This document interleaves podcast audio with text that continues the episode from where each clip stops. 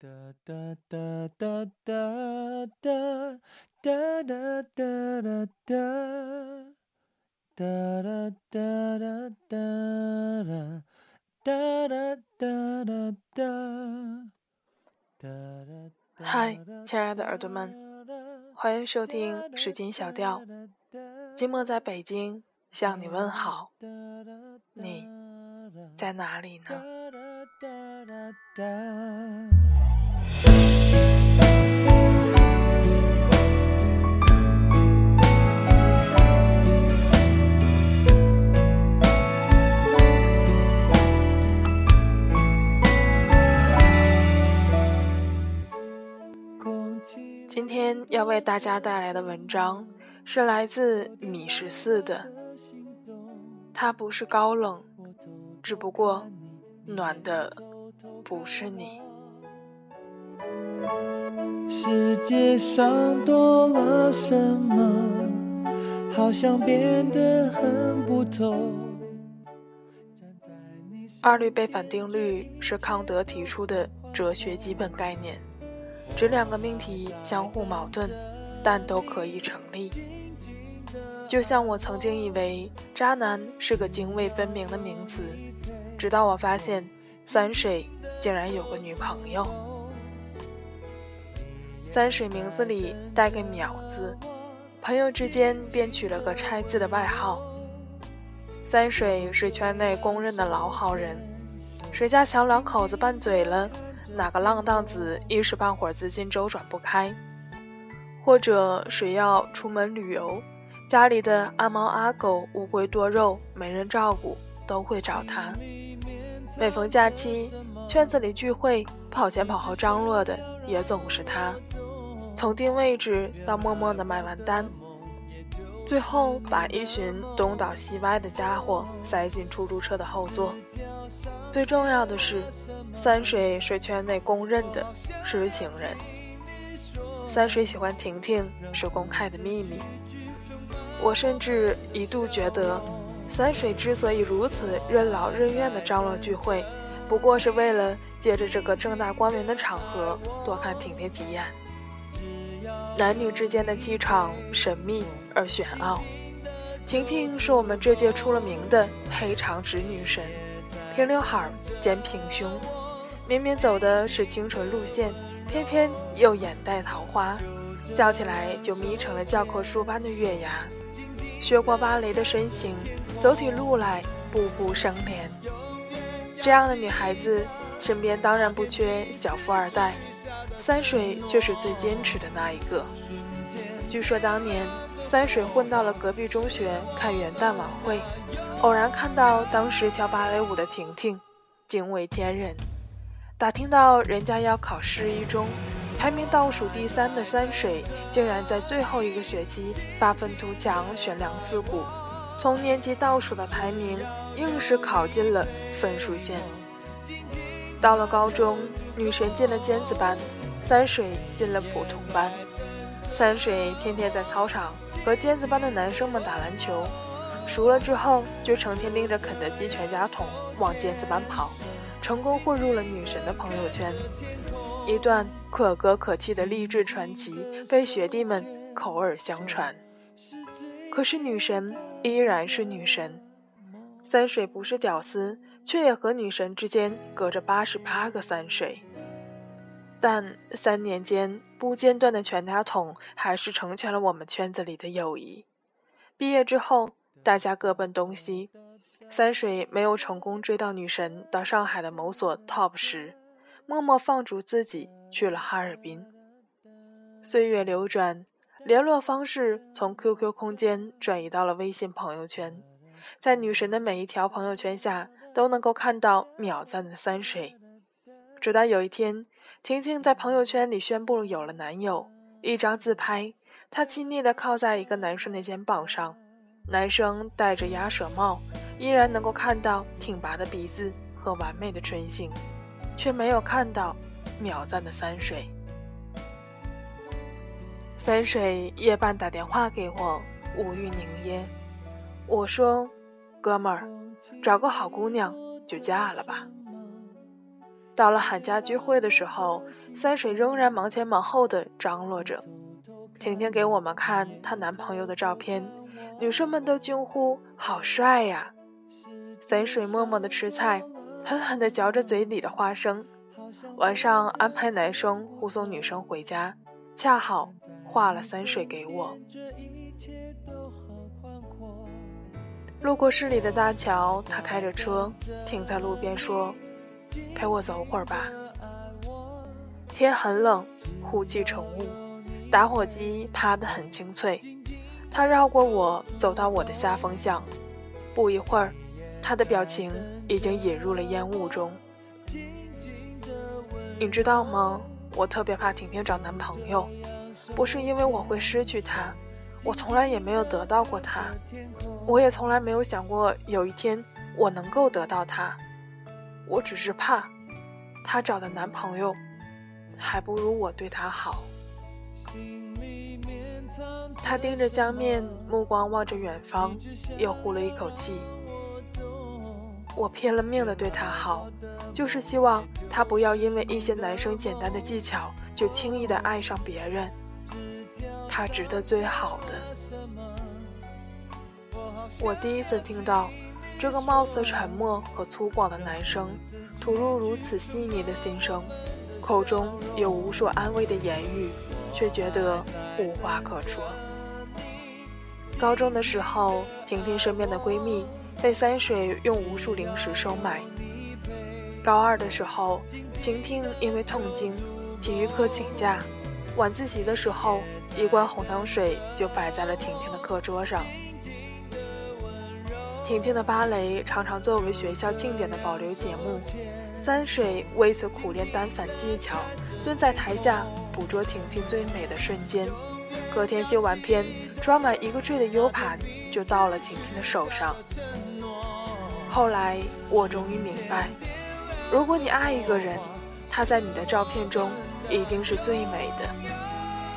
即使到了大学，大家分隔各地，每年大大小小的，包括情人节、愚人节、儿童节、中秋节、国庆节、圣诞节在内的所有节日，婷婷都能收到一份不署名的礼物和一束四季的鲜花。爱情就是这个样子，本来就不公平。大学毕业的时候，婷婷和她的男朋友分手了。婷婷去了美国念书，三水回了省城工作，家里安排的国有企业，圈子聚会日渐凋零，常常是到了 KTV，唱着唱着就成了听歌大会，大家各自玩手机，宁愿在朋友圈点赞，也懒得多说一句话。三水从来不发朋友圈，而除了那条自拍，婷婷的朋友圈底下却都有。三水的赞。直到有一天，我上荒废已久的 QQ 空间，看到了三水更新了一条相册的状态，也是一张自拍的合影。三水和一个女孩子亲密地靠在一起，女孩子笑起来眼睛眯成月牙，黑长直，齐刘海儿，厚重的眼镜挡住了眼睛的光辉，但仍能够看到眸子里的俏皮。我发了微信过去，三水不厚道啊！QQ 相册里那是谁呀？也没过多久，他回道：“呵呵，女朋友，他一定要我发。”我说：“挺漂亮的呀，没听你说过啊。”他只回了一个字：“嗯。”见他不愿多说，我也知趣，不再相问。想他俩或许刚在一起，感情还不稳定，才不愿意对外公开吧。站在你身边，这一切都好宽阔。我还在等着你，静静的爱我。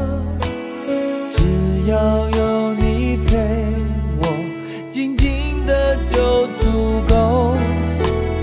你也在等着我，静静的温柔，就这样手牵手。女孩子是哈尔滨的当地人，跟着三水到了我们省城，工作是三水家替他找的，一家私人医院的护士，工作清闲。我路过杭州的时候，临时起意约了三水一面。三水穿着西装匆匆赶来，看到我很高兴。我与他把过去的事情翻来覆去讲上一遍，倒也相谈甚欢。聊到中途时，三水手机响了，电话那头是个女孩子撒娇的声音：“不是说好了今晚回来接我吃饭的吗？你干嘛去了？”三水冷冷的回答。我不是微信上和你说过了吗？女孩子又多问了一句：“那你也和我一说一声，你干嘛去了呀？”三水皱了皱眉头：“你怎么那么多话？”我先挂了。一时冷场，我打着哈哈说：“怎么不把嫂子一起接过来吃饭，还把我当外人吗？”他依然沉着脸说：“太远了。”气氛一下子停滞住。我打着八卦的样子问：“在一起多久了呀？”三水说：“两年。”我看不下去了，站起身说：“我赶高铁该走了，你去陪女朋友吧。”三水买完单，一定要送我去高铁站。一路上沉默无语，快到车站时才开口：“你是不是也觉得我这样很渣？”多年好友，他自然是感知到了我的情绪。可是他，我对他也很好啊。他要买什么我都给他买，去哪里玩也陪他去。要来杭州，我给他找工作；要和我结婚，我也带他回家见父母。其实我父母对他不是特别满意，但我还是会娶她。这样还不够吗？三水点了一支烟，烟雾缭绕。我想起他当年那晚蹲在江边，什么话都说不出口的样子。毕竟那个女孩子和我无亲无故，可是面前这个渣男却是我最好的朋友之一。我又想起 QQ 空间那张照片，女孩子笑得一脸幸福，突然觉得自己很无力。他可以付出无数辛劳组织老友聚会，却不愿意带着他来见一个多年的挚友。两年来，假期回家，我们聚了无数次，却没有一个人知道三水有了女朋友。婷婷分手的时候，三水从哈尔滨连夜飞到北京，可是今天，他却对着一个小时车程之外的他说：“太远了。”他镜头底下的婷婷风情万种，美丽不可方物，而三水与他的女朋友公开，却只有一张背景简陋的仰拍角度的自拍。当年三水拼了命的对婷婷好，可现在，他淡淡的说：“还不够吗？”三水对婷婷是苦命痴情，但是对他的女朋友。却是彻彻底底的渣男。也许，他和他，他和他，原本就是两段故事。不过，两段故事里的交集，恰好是三水而已。这个世界上还有很多这样的交集：有人在上一段感情里付出肺腑，却在下一段情感里。将对方的真心弃之如履。有人在上一段感情里卑躬屈膝，却在下一段感情里颐指气使。也有人曾经拿自己最好的时间、最鲜活的心情去爱过一个人，但却没有被珍惜。等到了下一段感情时，他甚至没有办法好好的去被爱了。明明眼前的幸福触手可及，也知道眼前的人应该去怜惜，可是却做不到像曾经那么好了。是谁的错呢？是上一个人的错，还是自己想不开？似乎每个人都有自己的苦衷，每个人都为感情辩解，而我只希望。有一天，当你遇上一个高冷的人，一个你怎么委曲求全都无法得到对方心的人，你可以骄傲的离开。要明白，他并不是天生的高冷，只不过他温暖的人不是你。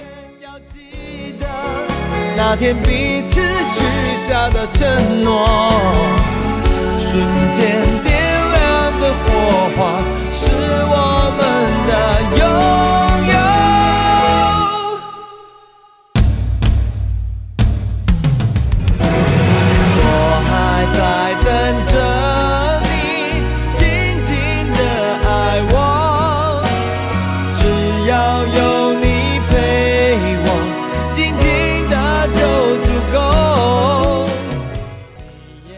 文章的作者叫米十四，天生傲娇，迷恋文学和一切不着调的浪漫。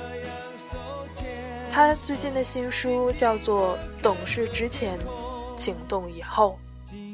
这本书按照词典的风格收录，从目录一目了然就能看到一个十六岁少年的字典里都有哪些词句。借由这些完全实录的词典，让十六岁的人生来一场现场直播。相信随便翻开一篇，你就能够被它深深的吸引。那今天的节目到这里就接近尾声了。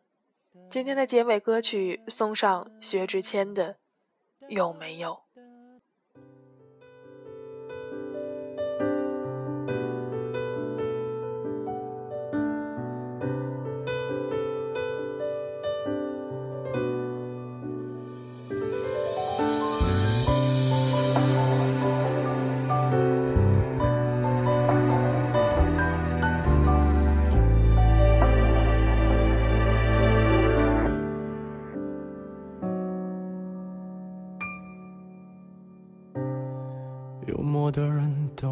不会，这种称谓，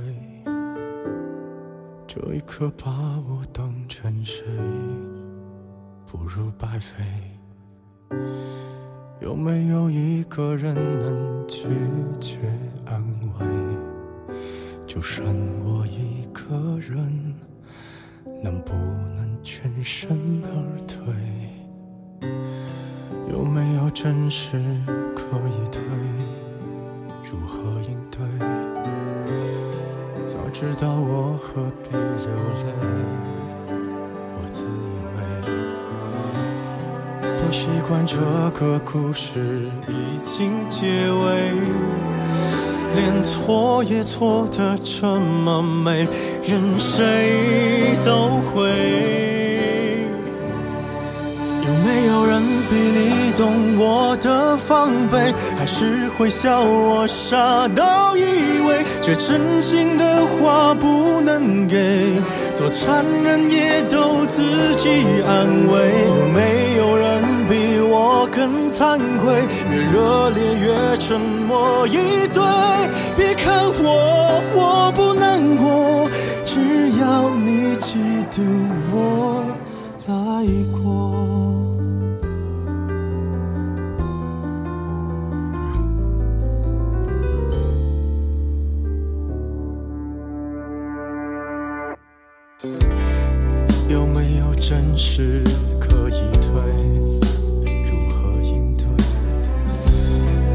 知道我何必流泪？我自以为不习惯这个故事已经结尾，连错也错得这么美，任谁都会。有没有人比你懂我的防备？还是会笑我傻到以为这真心的话不能给？多残忍也都自己安慰。有没有人比我更惭愧？越热烈越沉默以对。别看